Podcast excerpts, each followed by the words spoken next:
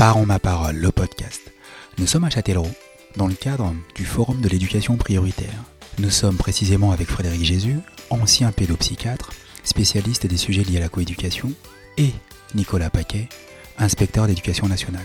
Nous allons traiter dans ce podcast de la coéducation et plus particulièrement de la place qu'ont les parents dans cette dynamique partenariale nommée donc coéducation. Frédéric Jésus, nous allons commencer avec vous pour la première question. Ces derniers temps, on parle beaucoup de coéducation. Mais concrètement, comment est-ce qu'on définit la coéducation? Euh, Moi, je suggère une définition assez large qui dirait que coéduquer, c'est euh, l'art de donner ou de recevoir une éducation en commun, à plusieurs. Une fois qu'on a dit ça, le point important, c'est de savoir qui sont ces plusieurs-là. Euh, et si on se met à la hauteur d'un enfant, qu'on regarde comment se déroule sa journée, sa semaine, son année, et même toute son enfance et son adolescence, on voit qu'il y a énormément d'acteurs adultes qui euh, interviennent. Et que parmi ceux-ci, en premier lieu et sur la durée, il y a les parents, qui sont vraiment les pivots de l'éducation des enfants. Ensuite interviennent différents professionnels mais pas forcément toujours les professionnels qu'on croit, bien sûr les enseignants, les enseignantes, mais aussi les animateurs et les animatrices du centre de loisirs, mais aussi euh, le chauffeur du car scolaire, mais aussi le gardien d'immeuble, etc., etc.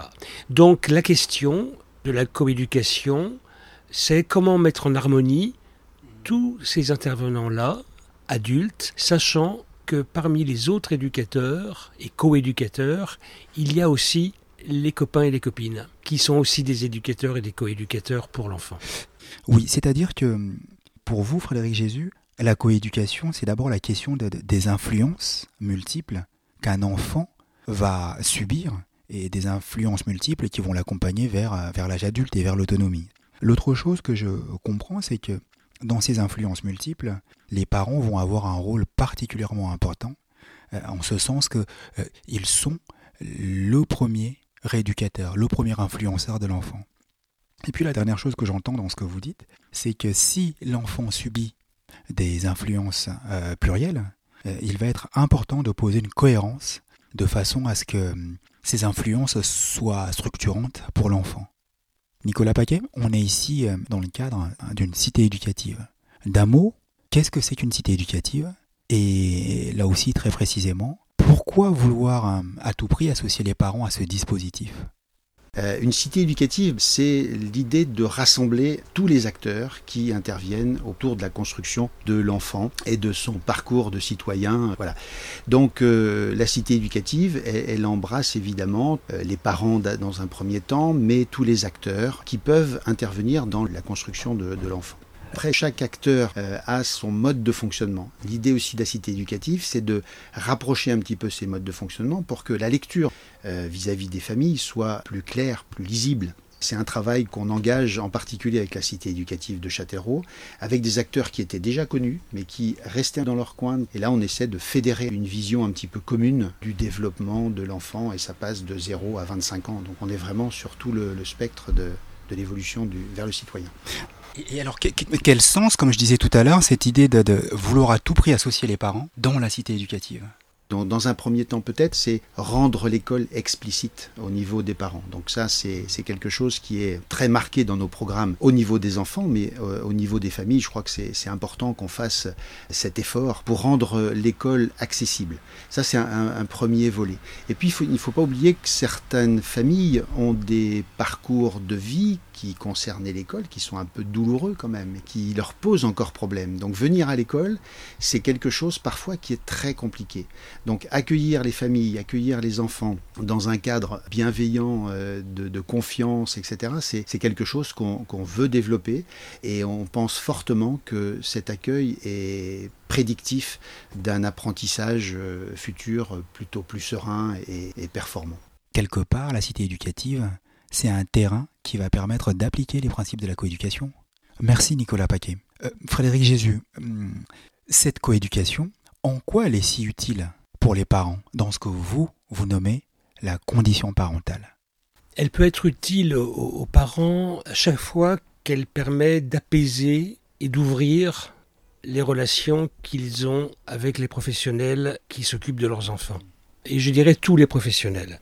Il y a toujours un risque que euh, ces relations se tendent ou qu'elles n'arrivent pas à se constituer, qu'on soit dans le face-à-face hostile ou dans euh, le dos à dos, où chacun s'ignore, alors que l'enjeu de la coéducation, c'est d'arriver à créer un côte à côte, où on peut s'accompagner les uns les autres dans l'œuvre éducative commune, chacun étant à sa place et jouant son rôle. Ces temps-ci, je dirais depuis une dizaine d'années, la coéducation commence à faire son chemin dans les idées, dans les pratiques, et les parents s'en rendent compte, mais on a tendance à réduire la coéducation à l'aménagement bienveillant des relations parents-enseignants. C'est important mais comme l'a rappelé l'inspecteur, ce n'est pas tout. Les enfants, à l'âge de l'école primaire, euh, ne passent que 10% de leur temps de vie en classe. Les 90% du temps qui reste sont sous la responsabilité juridique euh, et puis effective, concrète, des parents. Heureusement, il y a d'autres intervenants, des animateurs, des associations euh, qui vont permettre de faire des propositions aux enfants pendant ces euh, temps qui sont dits libres, parce qu'en réalité, ils ne sont ni scolaires, ni tout à fait familiaux. Donc la coéducation, c'est aussi s'ouvrir à des relations avec ces autres professionnels-là, et euh, la recherche d'harmonie que j'évoquais tout à l'heure, eh bien, veiller à ce qu'elle puisse être la plus large possible, encore une fois, sans oublier euh, la prise en compte de tout ce qui se passe entre les enfants eux-mêmes.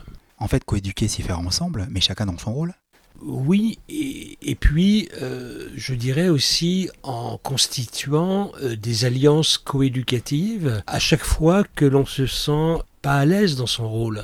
Tous les parents ne sont pas mmh. obligés d'être des experts de la règle de trois au moment où il faut faire les devoirs à côté de l'enfant. Donc il est légitime de se fier à l'enseignant pour ce type de savoir-là. Euh, tous les parents ne sont pas à l'aise pour fabriquer un cerf-volant. Oui. Donc hmm. il est légitime de se rapprocher des animateurs qui, eux, savent construire les cerfs-volants avec les enfants. Donc euh, oui, chacun dans son rôle, en faisant des alliances à chaque fois qu'on a besoin d'être conforté par euh, les compétences éducatives d'autres acteurs que les acteurs de la famille. Hein. Très bien, merci. Nicolas Paquet, ici à Châtellerault, est-ce que vous avez des exemples de projets qui ont été menés ou qui sont menés en mettant en place ce, principe de coéducation? Il existe euh, de nombreux projets en fait, parce que c'est une question qui, taraude un petit peu euh, l'ensemble des communautés éducatives pour euh, rassembler, pour faire venir. Et, je voudrais juste par rapport à ce qui vient d'être dit, dire un petit mot sur la confiance. Vous, parliez de ne pas être expert dans un certain domaine d'apprentissage.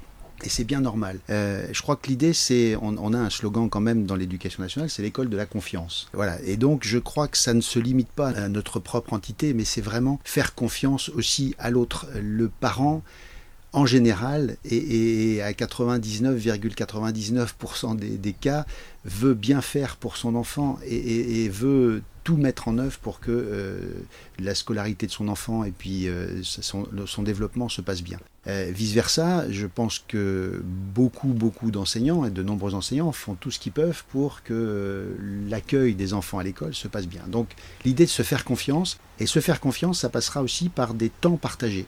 Alors quelques exemples qui ont été développés sur, Châtellerault, un, dispositif euh, que, vous connaissez bien sur euh, l'accompagnement et la parentalité pour la réussite euh, des élèves, qui a été développé sur certains territoires et, qui consiste à faire partager une expérience aux parents, aux enseignants, et peut-être de, créer cette ce premier lien de proximité entre, entre enseignants et, famille. Très souvent, nous à l'école, on fait venir les parents pour leur expliquer qu'on euh, a euh, un petit problème avec euh, leur enfant ou que les apprentissages ne se déroulent pas de la manière dont on souhaiterait, etc. C'est toujours très douloureux de venir à l'école parce qu'on est sur cette problématique-là un peu négative. Donc l'idée, c'est de partager autre chose que du négatif, parce qu'il y en a plein, euh, et ça, on a, on a un petit peu encore de mal à le faire euh, dans l'éducation nationale. Donc des projets, il y en a aussi. Euh, Je pense à Mille et un territoires, par exemple, qui a été partagé avec le centre social d'Ozon, avec, avec le groupe d'écoles en éducation prioritaire renforcée. Mais je pense aussi à des projets peut-être plus locaux et plus simples, mais les cafés familles, essayer de dédier un espace dans l'école pour avoir ce premier accueil ouvrir un peu l'école qui, permet d'accueillir euh, tous les parents avec leurs enfants. Alors on a eu un petit peu le, Vigipirate qui nous a un peu bloqué euh, sur cet accueil, mais euh, c'est en train de se, résoudre. voilà. Il y, a, plein d'actions hein, qui pourraient être citées, les, réunions de parents de début d'année, les, réunions alors pour les évaluations, mais, mais pas que.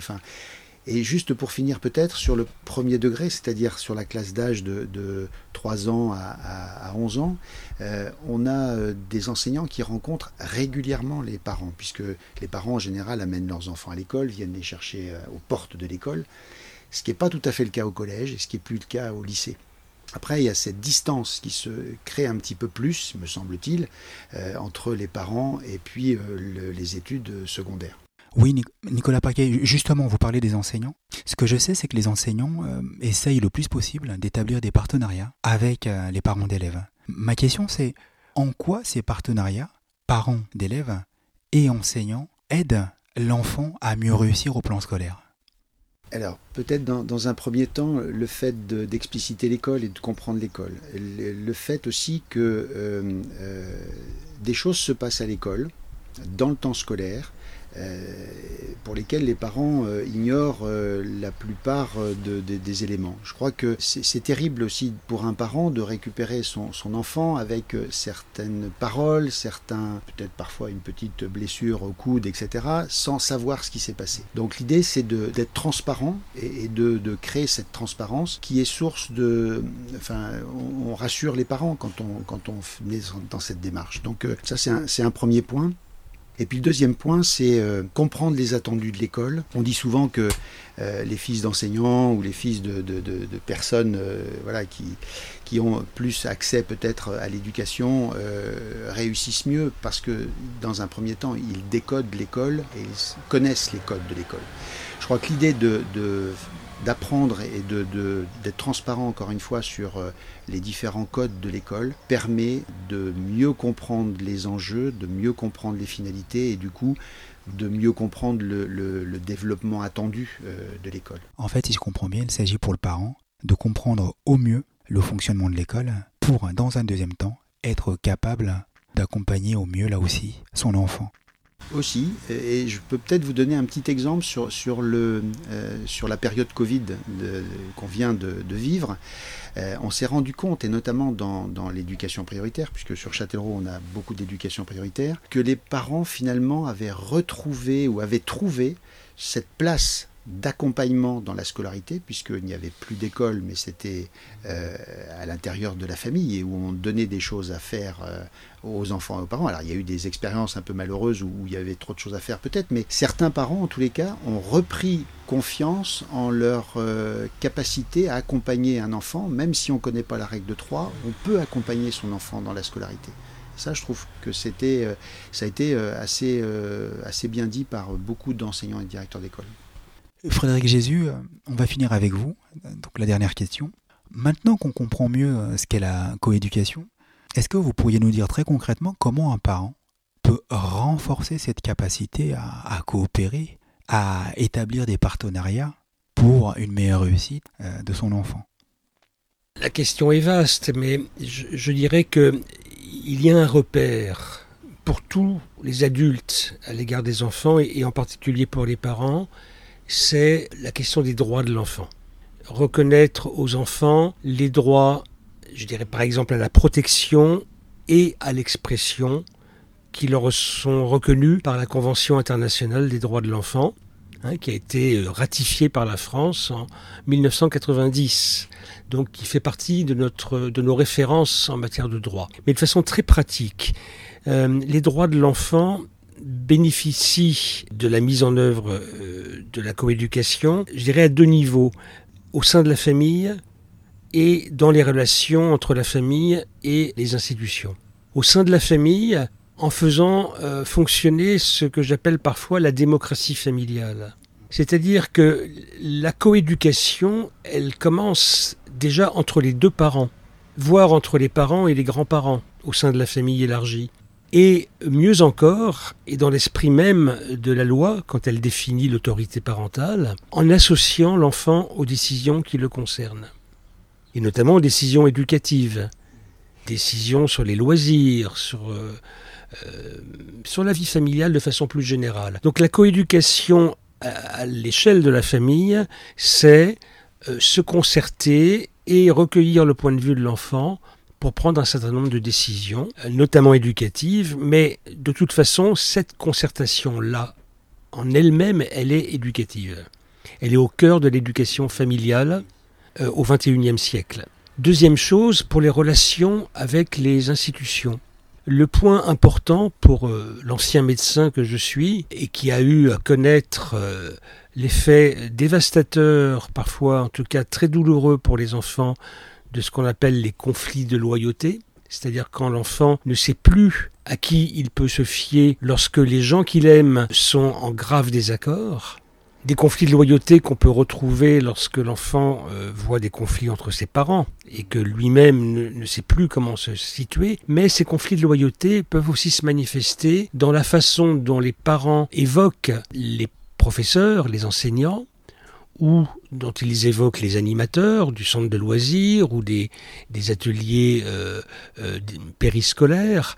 Euh, si, les si les parents parlent de façon très négative de ces différents professionnels, alors que l'enfant leur accorde pour sa part une grande estime, voire une grande affection, eh bien très vite l'enfant se sent tiraillé entre ce qu'il pense lui et ce que ses parents pense ou voudrait qu'il pense. Donc là, il y a une tension importante. Euh, mais je dirais que réciproquement, les professionnels doivent aussi faire un effort, être attentifs à ne pas déconsidérer euh, les parents lorsqu'ils les évoquent et ne pas, de leur côté aussi, susciter un conflit de loyauté lorsque, rentrant chez lui, l'enfant aura en mémoire ce que tel enseignant ou tel animateur aura dit de péjoratif sur ses parents. Donc, euh, les parents, en tout cas, ont ce rôle d'être un peu des pilotes de la coéducation au sein de la famille et autant que possible dans les relations avec les institutions. Et en ceci, la coéducation a à voir avec le bien-être de l'enfant et plus généralement avec ce que j'appelle en effet la démocratie éducative qui peut commencer par l'exercice de la démocratie familiale. Merci beaucoup Frédéric Jésus, merci beaucoup Nicolas Paquet de votre participation à, ce temps. Merci à vous. Et puis, eh bien voilà, c'est terminé. Parons ma parole, le podcast. Et voilà, chers auditeurs, c'est fini pour aujourd'hui. Nous vous rappelons que vous avez accès à tous nos podcasts par ma parole sur notre site internet www.associationloam.fr ou tout simplement sur notre Facebook. À bientôt